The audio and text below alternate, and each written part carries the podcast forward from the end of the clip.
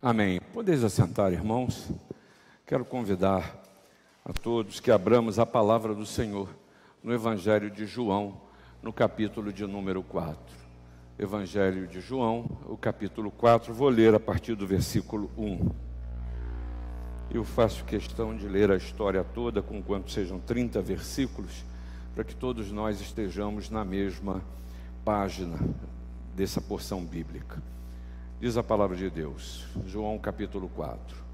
Quando, pois, o Senhor veio a saber que os fariseus tinham ouvido dizer que ele, Jesus, fazia e batizava mais discípulos que João, se bem que Jesus mesmo não batizava, e sim os seus discípulos, deixou a Judéia, retirando-se outra vez para a Galiléia.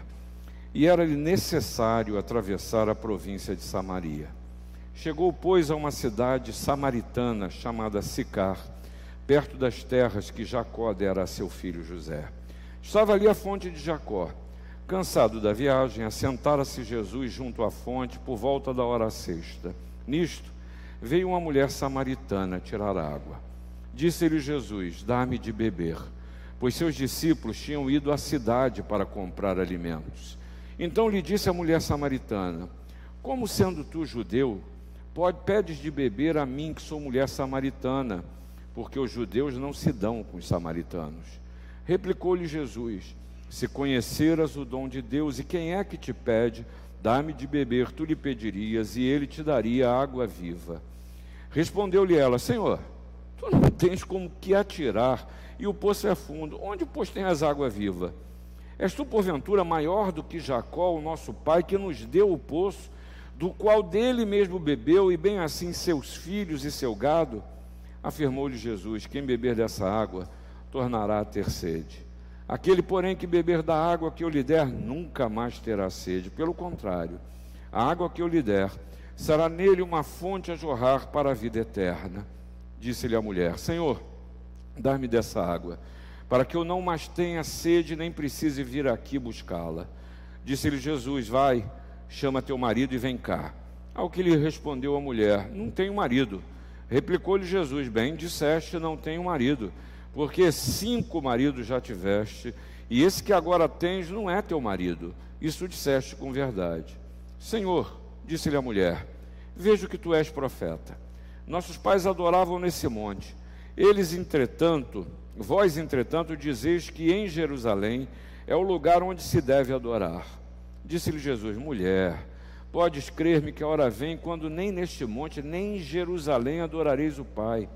Vós adorais o que não a conheceis, nós adoramos o que conhecemos, porque a salvação vem dos judeus. Mas vem a hora, e já chegou, em que os verdadeiros adoradores adorarão o Pai em espírito e em verdade, porque são estes que o Pai procura para seus adoradores. Deus é espírito, e importa que os seus adoradores o adorem em espírito e em verdade.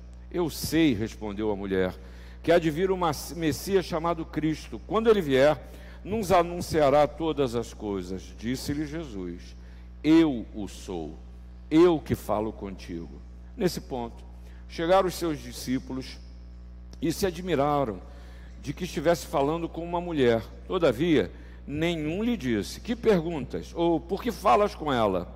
Quanto à mulher, Deixou o seu cântaro, foi à cidade e disse àqueles homens: Vinde comigo e vede um homem que me disse tudo quanto tenho feito. Será este porventura o Cristo? Saíram, pois, da cidade e vieram ter com ele. Alguns anos atrás, eu, eu, Ana, nossa família, e meu cunhado, minha cunhada e suas filhas, nós saímos e fomos até Guarapari. E curioso, porque esse cunhado é muito querido do coração, nós sempre conversamos sobre muitas coisas. Ele, naquele momento, não era crente. E durante a viagem, essa viagem foi especialmente é, curiosa para mim, porque ele foi me questionando por diversas vidas sobre o que é fé, o que é vida cristã, como se portar. É, por que, que algumas pessoas falam de ser cristão e a gente vê coisas tão diferentes na vida dessas pessoas e outras a diferença se dá pela não compatibilidade com aquilo que a Bíblia diz. E o mais interessante disso é que ele não se conformava apenas com a maneira de eu falar, com as coisas que eu dizia. Ele sempre perguntava: Mas isso está na Bíblia? Tá, aonde? Me mostra, eu quero ver. E eu tinha que abrir a Bíblia e mostrar para eles.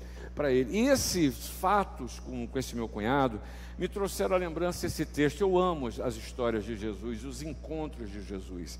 E esse texto de João 4, particularmente, fala muito ao meu coração, principalmente nesse tempo em que a gente precisa avaliar o que, que é fé verdadeira, o que, que é verdadeiramente ser cristão, e mais do que, do, do que isso, que Deus é esse que a gente vê revelado em muitas culturas, um Deus que persegue, um Deus que mata, deuses que tolhem as pessoas, deuses que obrigam, escravizam mulheres a andarem vestidas sem que nenhuma parte do seu corpo apareça. Essa semana conversava com, com, com os pastores e presbíteros ali no meu gabinete ainda há pouco e falava que recebeu uma imagem assustadora, uma mulher de burca completamente tomada dentro de uma praia e um marido com um filho dentro d'água tomando.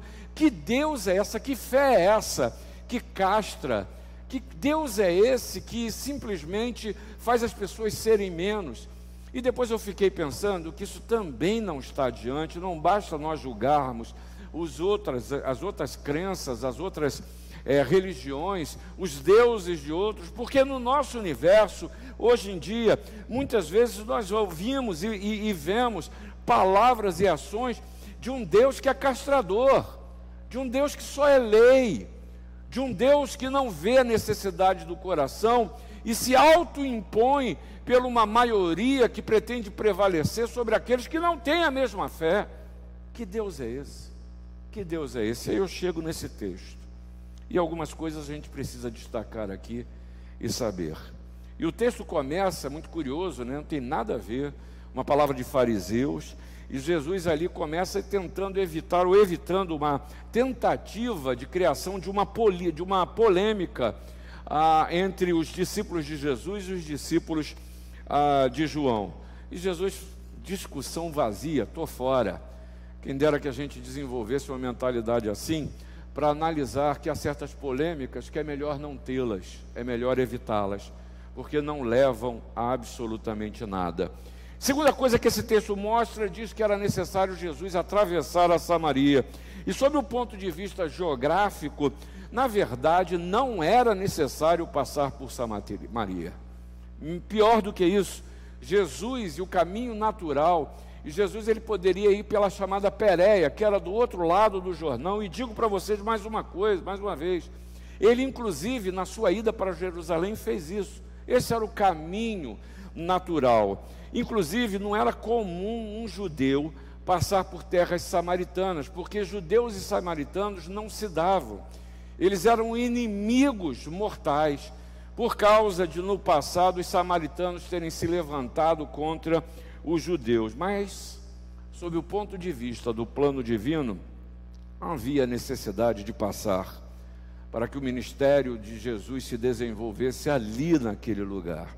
Se você chega nos versículos 5 e 6, ah, nos é descrita exatamente essa humanidade de Jesus e os desejos de um homem comum. Jesus, um homem comum, por volta do meio-dia, num sol a pino, diz o texto que estava cansado, com sede, e se assenta ao, no, no poço de Jacó.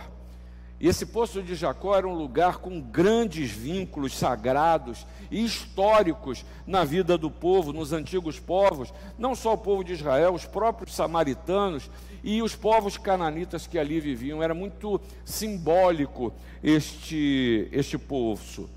Para você ter uma ideia, esse poço ele tem tradições que são cristãs, que são judaicas, ainda hoje samaritanas, mas também muçulmanas associadas a esse lugar. Este era um lugar é, histórico para a história de Deus na humanidade. E esse poço, ele não, não é especificamente mencionado no Antigo Testamento, mas em Gênesis 33 afirma que Jacó voltou a, a Siquém de Padanarã e ele acampou perto da cidade, era o lugar provável desse poço. E nessa circunstância, nesse lugar tão especial, eis que surge uma mulher sem nome, uma mulher que a história não marcou a sua identidade, sozinha, num horário não usual para se tirar águas para o rebanho. Normalmente isso se fazia é, mais para o fim do dia, tendo em vista o calor que nós estávamos aqui por volta do meio-dia, o calor insuportável. Essa hora não era usual, usual de se fazer isso. E a gente começa a pensar que eu e você transmitimos sinais. Transmitindo sinais. E essa mulher, ao realizar a sua tarefa, no horário não usual, ela está transmitindo um sinal.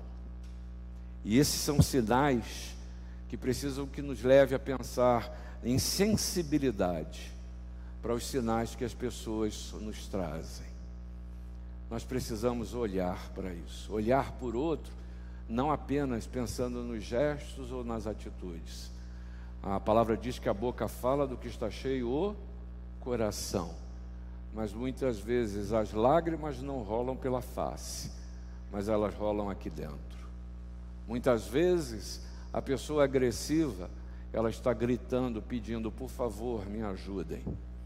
Muitas vezes uma pessoa sozinha no sol a pino de um meio-dia com um rebanho, ela está gritando, dizendo: É, eu tenho que me apartar de todas, eu não sou digno de andar com as pessoas. Mas isso também nos leva a pensar sobre os sinais que você tem transmitido em sua vida. Porque muitas vezes eu posso dizer, ah, Deus é amor, mas a minha linguagem corporal, as minhas atitudes estão mostrando que tudo que eu não quero é estar perto desse teu Deus de amor. Porque os sinais que eu tenho transmitido, que você tem transmitido, revelam exatamente o contrário do que racionalmente eu posso estar querendo dizer. E aí o texto segue. E Jesus pede a água àquela mulher. E aí Jesus quebra outras barreiras tradições e até preconceitos. Primeiro, essa mulher, como já disse, era uma mulher samaritana. E já disse que diferenças religiosas grandes e sérias produziram amarguras profundas entre esses povos, e era tudo menos comum que um judeu falasse com uma samaritana. Segundo, que a cultura de então não permitia que um homem falasse com mulheres. E os judeus que observavam a lei costumavam dizer que não se devia perder tempo com, mulheres. Não era comum um homem chegar e se dirigir à mulher, principalmente à mulher que era casada com outro homem. Por isso a estranheza dela. Quem estranhou isso não foi nem Jesus, nem discípulos, nem ninguém. Foi ela que estranhou. E diz lá no versículo 9: Como, sendo tu judeus, pedes de beber a mim, que sou mulher samaritana? porque os judeus não se dão com os samaritanas. Mas Jesus demonstraram uma boa vontade totalmente inesperada, incomum. E a partir daí, Jesus conduz as circunstâncias para chegar ao seu objetivo e nos convida a aprender. A aprender.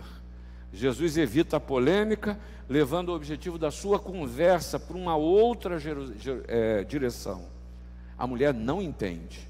Ela não entende o que está acontecendo. Como um judeu que passava poderia ser maior do que o patriarca Jacó. E repare, não sei se você acompanhou ou leu junto comigo no texto, mas esse texto parece um verdadeiro jogo de xadrez.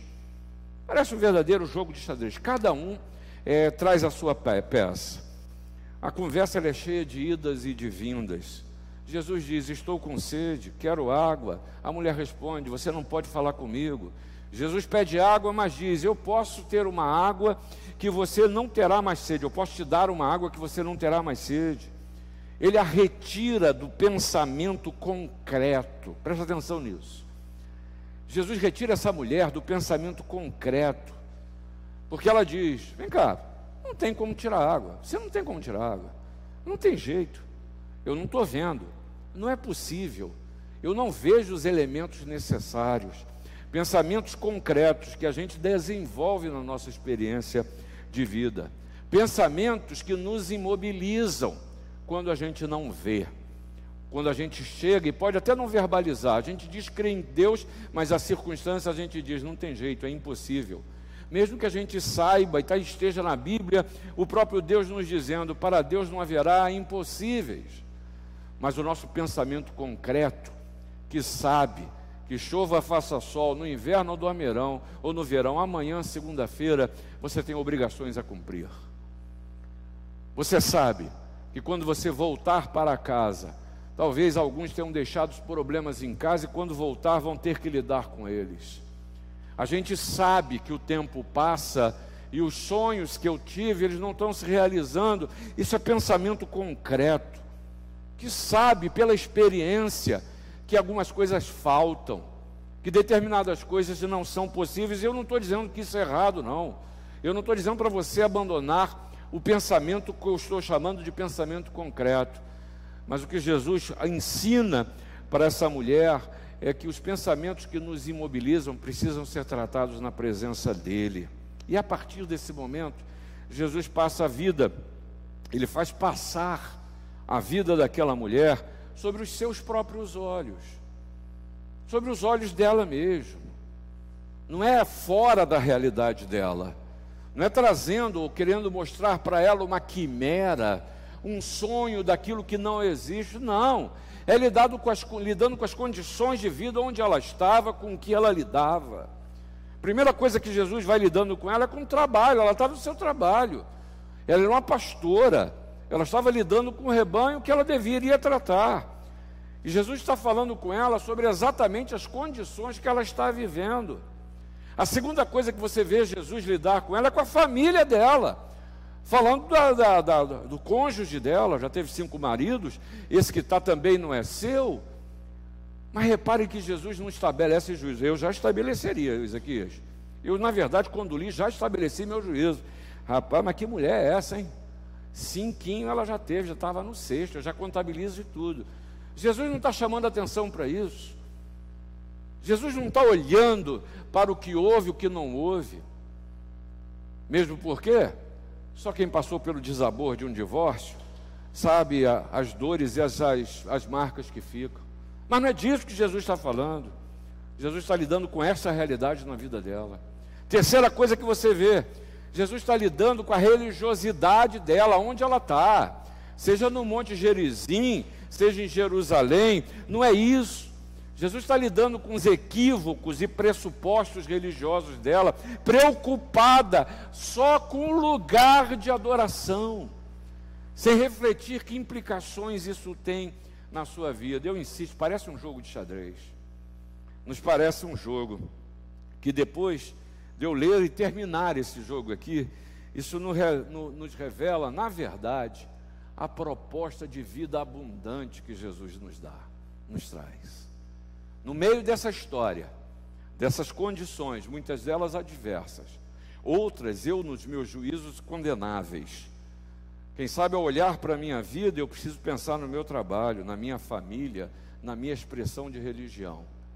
Mas Jesus lida e mostra para essa mulher que a proposta dele é uma proposta de vida e abundante. E a primeira coisa que eu quero destacar para você, que Jesus está propondo, é que a minha, a sua vida, assim como dessa mulher samaritana, seja pautada em graça, favor imerecido.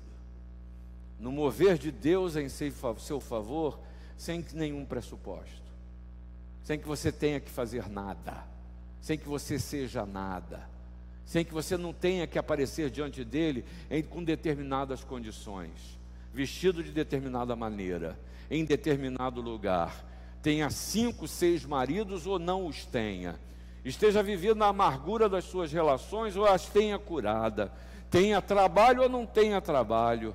Ah, os trabalhos que você realiza sejam duros, você acha que não vai dar conta ou não, não é disso.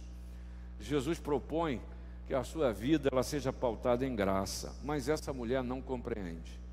Assim como nós muitas vezes não compreendemos. E para Jesus se fazer entender, ele usa a água como tema. E vocês vão de se lembrar, aqueles que conhecem a Bíblia, a sua história, vão de se lembrar da boda de Caná na, na Galiléia. Lembra disso? O que, que aconteceu? Jesus transformou a água em vinho. Você lembra do encontro de Jesus com Nicodemos, o diálogo de Jesus com Nicodemos? Jesus utiliza exatamente a água para demonstrar o suprimento da graça de Deus. A água aqui é um símbolo, é um símbolo, porque ela é, é utilizada no sentido de algo que é vivo, que se renova, que não vive e não está estagnado. Água que significa exatamente essa graça de Deus revelada em, em Jesus, que olha com amor, que não julga, que pouco importa as condições em que você se encontre. Jesus quer dar água viva, Jesus quer nos fazer receber graça, olhar com graça e agir com graça. Ah, meus irmãos, eu estou tendo muito cuidado ao falar isso, por causa da revolta que muitas vezes toca o nosso coração. Nesse evangelho que hoje muitas vezes é trazido, de um evangelho que exclui, de um evangelho que elimina, um evangelho que julga, do evangelho que se propõe a ter alguns como se fosse uma casta privilegiada e detentores da religião e do próprio Deus, que ousam dizer qual é a vontade de Deus, essa vontade é conformada com a sua própria vontade, e que não se dobram diante de Deus, mas querem que os homens se dobrem diante dele. E o problema que vivemos hoje dessa associação da fé, da igreja, da graça de Deus com valores dos homens, traduzido inclusive em política.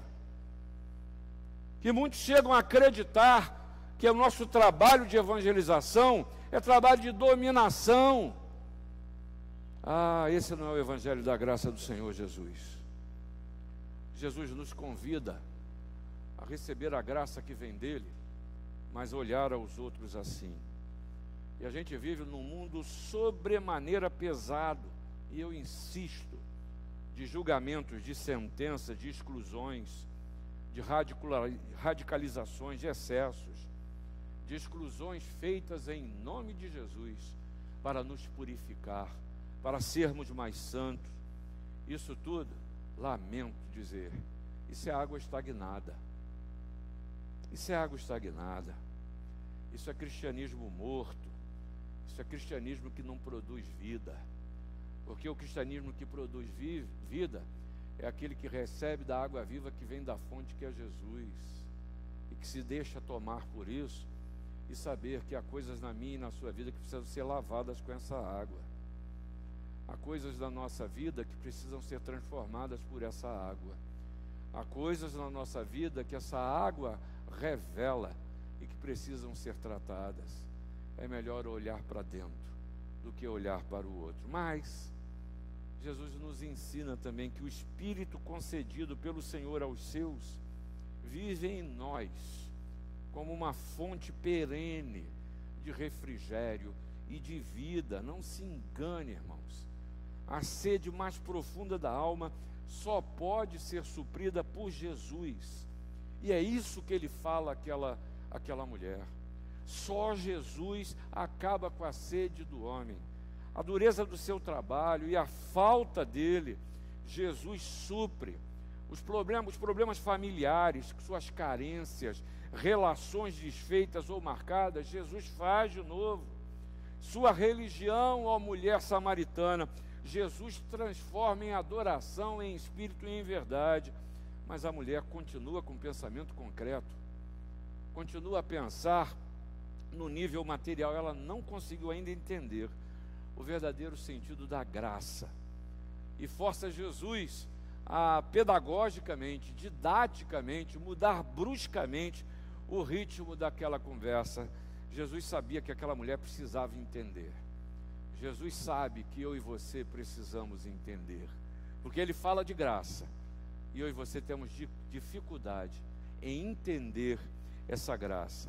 Então é como se Jesus dissesse para essa mulher como diz para a gente: tá bom, estou falando de água, falando de água viva, estou querendo mostrar para você a graça de Deus que lhe alcança onde está, do jeito que você está, como você é, e eu quero cobri-la e dar para você suficiência com uma água que é viva. Mas você não está entendendo. Então, olha para a sua vida. Olha para a sua vida, mulher. Vai lá. Traz sua família, traz seu marido. E aí Jesus nos traz uma segunda realidade que a gente também precisa re, re, refletir. Jesus passa a tratar e a checar o interior da mulher. Fala das questões dela. E qual é a atitude dela? Você percebeu na leitura? Qual foi a atitude dessa mulher? Ela fugiu da conversa. Ela fugiu da conversa. Jesus toca num ponto que eu chamo de ponto de desarticulação da vida. E eu tenho esse ponto de desarticulação. Você tem esse ponto de desarticulação. No caso dessa mulher, eram seus relacionamentos. Era aquilo que a desarticulava. Que por quê? Porque era um nó na existência que precisava ser tratado. Eu tenho os nós da, na existência que Jesus quer desatar. Você também os tem. E agora não adianta. Não adianta perguntar pelo lugar de adoração. Não adianta vir com questões religiosas, porque os nós da sua vida Jesus quer tratar. Não com dedo em riste. Lembra? É por graça. É por graça. Porque o Senhor Jesus sabe que tudo aquilo que não é tratado na nossa vida nos imobiliza. Tudo aquilo que não é conscientemente lidado na nossa caminhada, ela continua a nos impossibilitar. Isso leva essa mulher a fugir imediatamente do assunto. E ela procura se esconder dentro das melhores discussões para gerar discórdia, discussão religiosa. Mas é preciso que a gente diga uma coisa: essa graça amorosa do Senhor Jesus, de Deus o Pai, do Espírito Santo que lhe habita, traz exigências existenciais. E aqui, desculpa meu irmão e minha irmã, se você tem ido atrás do, do Evangelho que é fácil. Desculpa se você pre, pre, prefere receber apenas aqueles ungüentos religiosos que não tratam dos nós da sua existência, mas o que a palavra nos mostra, o que Jesus está mostrando aqui, é exatamente a necessidade de lidarmos com a nossa existência, lidarmos com o nosso dia a dia. Eu sei que aqui, como diz o jargão popular, o carro pega. Sabe por que, que pega? Porque eu tenho que lidar comigo, porque você tem que lidar contigo, porque eu preciso olhar para dentro e reconhecer meus egoísmos, minhas maldades, minhas más intenções. Preciso reconhecer que o caminho que eu tenho trilhado não são caminhos que abençoam, e eu sei disso mas eu tenho sucumbindo àquilo que Paulo disse: que o bem que quero não faço, mas o mal que não quero está sempre diante de mim, e eu tenho gostado disso. Apesar de saber, os outros não precisam me dizer, pelo testemunho da palavra, mas também pelo é, testemunho do Espírito Santo, aquilo que entristece a Deus. Ah, eu preciso reconhecer algumas coisas. Quando eu uso as pessoas para os meus propósitos, quando eu faço mal para aqueles com os quais me relaciono, e muitas vezes me auto-justifico, chego mesmo a dizer: farinha pouca, meu pirão primeiro, porque não imponho limites aos meus desejos e vontades, porque eu vivo uma vida cristã de um impostor, de um impostor, que falo bem, que conheço muitos textos, sou capaz de falar inclusive versículos de cor Adoro dizer que o Senhor é o meu pastor e nada me faltará. Adoro falar que eu quero trazer na lembrança aquilo que pode me dar esperança. Adoro falar que para Deus não haverá impossíveis. Adoro falar e repetir nos momentos de tristeza que chegará o dia que o Senhor enxugará dos, do, do, dos olhos toda a lágrima e o luto e o pranto não mais existirá. Mas a minha verdade a minha vida não traduz essas verdades. Cristianismo impostor. Esse é um grande assunto para que eu possa refletir na minha vida, porque a graça que Jesus oferece exige que nós amoldemos a nossa vida à Sua palavra. E desculpa, irmãos, estar falando com essa, com essa dureza, mas eu acredito que a Igreja de Cristo no Brasil passa pela prova da aplicação da graça de Deus a aplicação da graça de Deus. A gente corre o risco de tornar o Evangelho em preceitos e ordens. Insisto, de nos acharmos privilegiados, de vivermos um Evangelho egoísta, ou quem sabe um Evangelho de ocasião, um Evangelho que não produz transformação, não é nos outros, não, é na minha vida, que não faz novo, que não faz de novo, que não renasce que não nasce de novo. O máximo que muitos de nós faz é como aquela mulher, é discutir o lugar de adorar. Mas a gente não sonda o conteúdo da nossa adoração. Não é da adoração da igreja, não é do futuro da religião no mundo, não é por os caminhos, os canais que a igreja precisa entrar, não. É a minha adoração. A pergunta é, e é o que Jesus coloca para essa mulher: o que temos adorado? Temos feito de verdade? Ou temos nos escondido em formas, gestos e opiniões? E Jesus continua a dizer: Mas vem a hora, e já chegou, em que os verdadeiros adoradores adorarão o Pai em espírito e em verdade, porque são estes que o Pai procura para seus adoradores. Deus é espírito, e importa que os seus adoradores o adorem em espírito e em verdade. E aí eu fiquei pensando nesse texto e me fiz algumas perguntas, e eu quero compartilhar essas perguntas para vocês. É verdade o que você pensa? É verdade a forma que você age? É verdade seu testemunho? É verdade as palavras que você usa? É verdade a opinião que você tem sobre as pessoas? É verdade a importância de Jesus em sua vida? Quem é Jesus para você? Não, não. Breve catecismo a gente decora. É importante, mas a gente sabe de cor. Quem é Jesus na sua vida?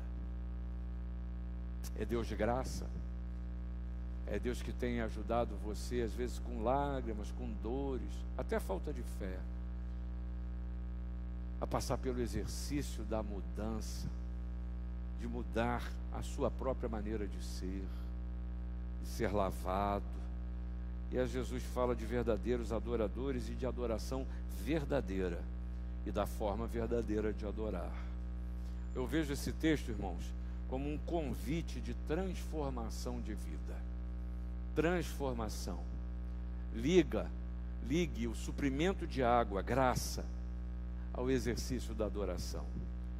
Não desconecta as coisas em sua vida, não.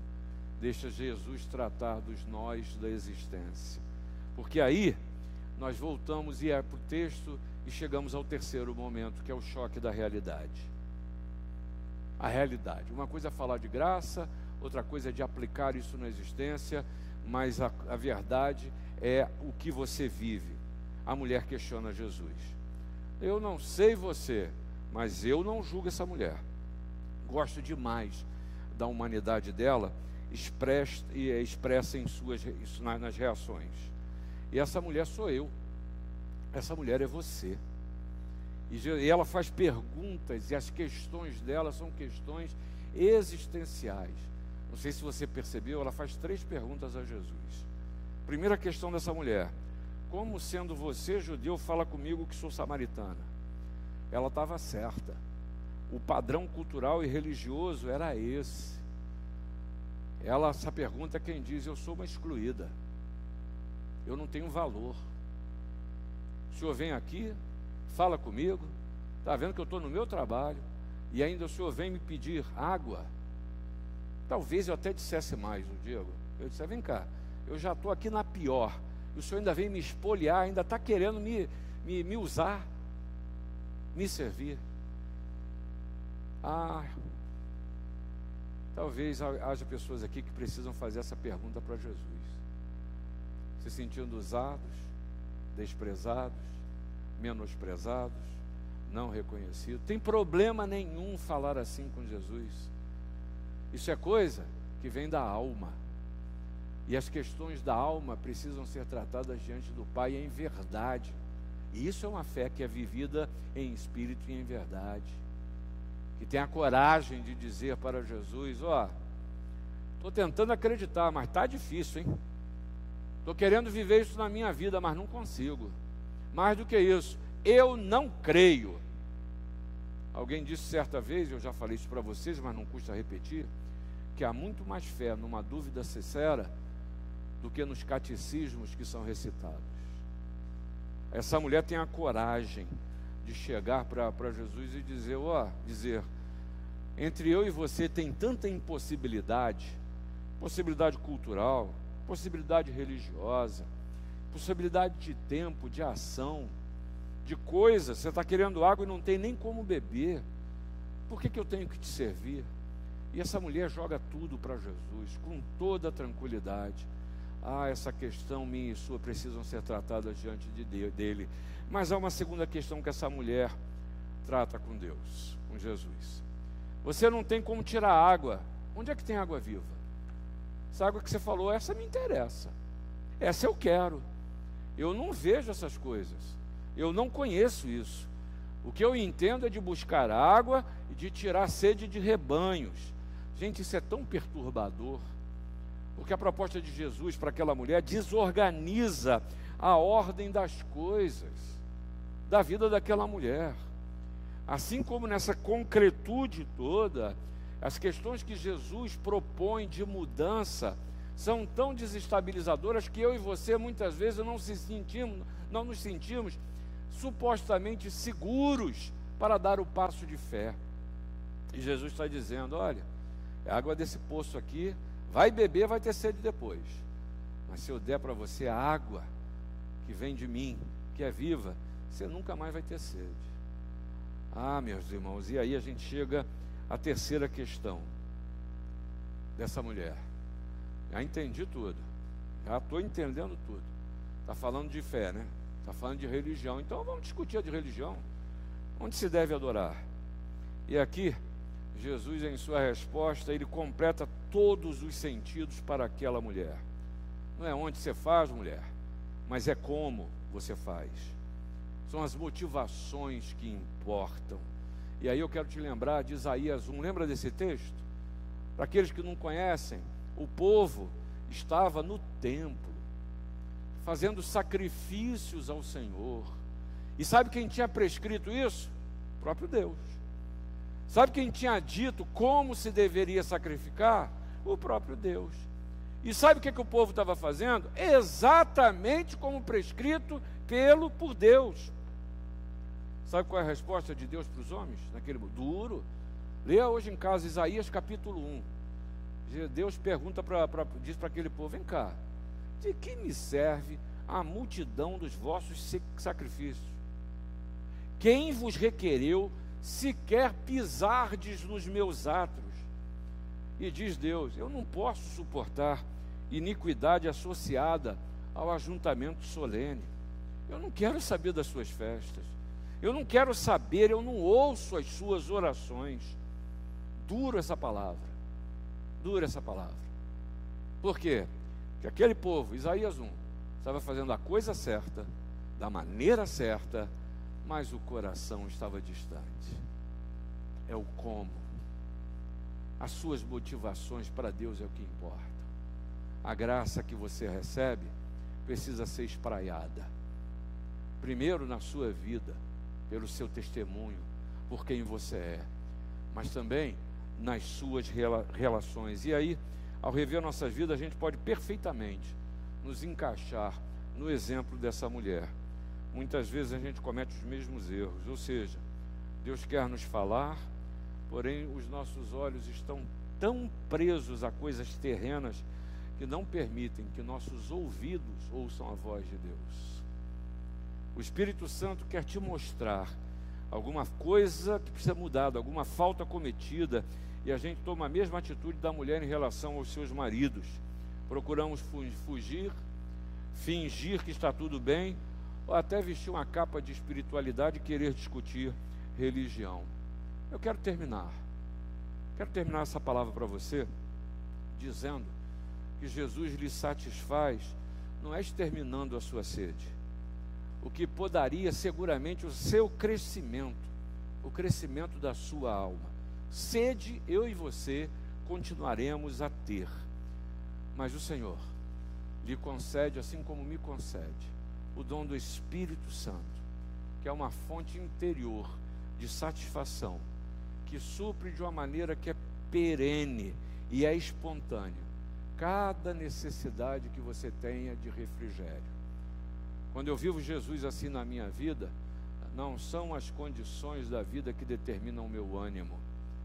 Posso ver o que, o que eu posso ver, posso passar o que eu tenho que passar, mas o meu olhar sobre a vida é o olhar da esperança, esperando aquilo que o Senhor vai fazer, porque eu sei que todas as coisas cooperam para o bem daqueles que amam a Deus. E eu quero declarar e convido você a fazê-lo. A sua fé. Jesus, eu quero que tudo coopere para o bem, porque eu te amo. Porque tu és o meu Senhor. Isso não tem jeito. Isso não é repetição, isso não pode ser algo automático, mas é algo que você precisa fazer da sua, na sua alma, na intimidade, no seu interior. Uma vida plena, um culto verdadeiro, passa exatamente por essa atitude que alguns podem chamar até de um sacrifício ao Senhor, humilde, contrito, grato, mas é adorador. É fruto de uma devoção que é sincera e que é prestado não só agora, quando estamos aqui reunidos dentro da igreja, é onde você estiver. É na sua casa, é na sua falta de saúde, é na possibilidade de uma cirurgia, é nas dificuldades de emprego, tudo é adoração. Tudo precisa ser adoração. Porque a gente, nós, somos uma fábrica de ídolos. Nós idolatramos os males que acontecem na nossa existência. E aí, esquecemos de beber e de sorver essa água que é viva. No choque de realidade que essa mulher levou, ela viu as suas questões respondidas. Jesus não te deixa sem resposta. E é curioso como esse texto termina, e aqui eu termino também. Uma mulher cheia de questões, cheia de problemas, ouve Jesus, é alcançada por essa graça. Ao lidar com a realidade, percebe como isso pode mudar a sua vida. E você percebeu como esse texto termina? Essa mulher volta para casa e vai falar para homens o que aconteceu com ela. A cultura não tem mais importância. Os impedimentos não têm mais, mais problema. A mulher que começa o texto questionando Jesus, como tu, homem judeu, fala comigo? Ela volta para sua terra e o texto curiosamente diz que ela falou com os homens da sua terra. Pregou para aqueles homens e aqueles homens foram até Jesus. E se você ler o texto para frente, você vai ver que essa graça alcançou aquele povo samaritano. Assim Jesus age na minha e na sua existência. Que Deus te abençoe.